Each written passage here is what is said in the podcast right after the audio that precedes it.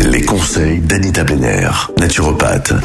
Depuis lundi, Anita, on parle des très douloureux calculs rénaux. Qu'est-ce qu'on fait quand on a un, un calcul euh, rénal ou des calculs rénaux? Parce que parfois, il y en a plusieurs en même temps.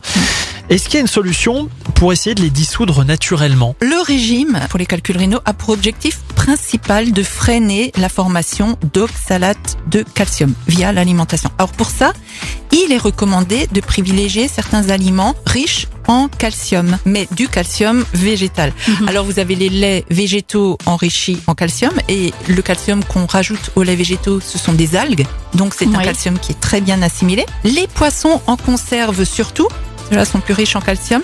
Les oléagineux, amandes, noix, noisettes. Les légumineuses, les légumes verts, comme le persil, le pissenlit, l'épinard, brocoli.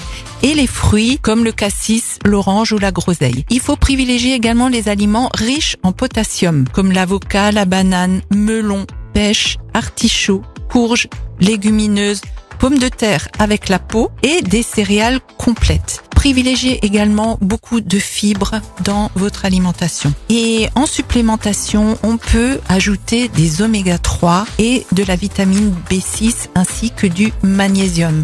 Mais attention au choix du magnésium, une fois de plus, pas de magnésium marin, on utilise les bons sels de magnésium, mais pour ça on consulte un naturopathe, c'est bien mieux d'avoir un avis éclairé sur le sujet. Voilà. Ouais, d'accord. Demain, on va voir ce que peut justement proposer la naturopathie euh, lorsqu'on est victime de calculs rénaux. Puis on va aussi s'intéresser à ce que fait la médecine conventionnelle. Voilà, on va comparer un peu les deux. Tout à fait. À demain Retrouvez l'ensemble des conseils de DKL sur notre site internet et l'ensemble des plateformes de podcast.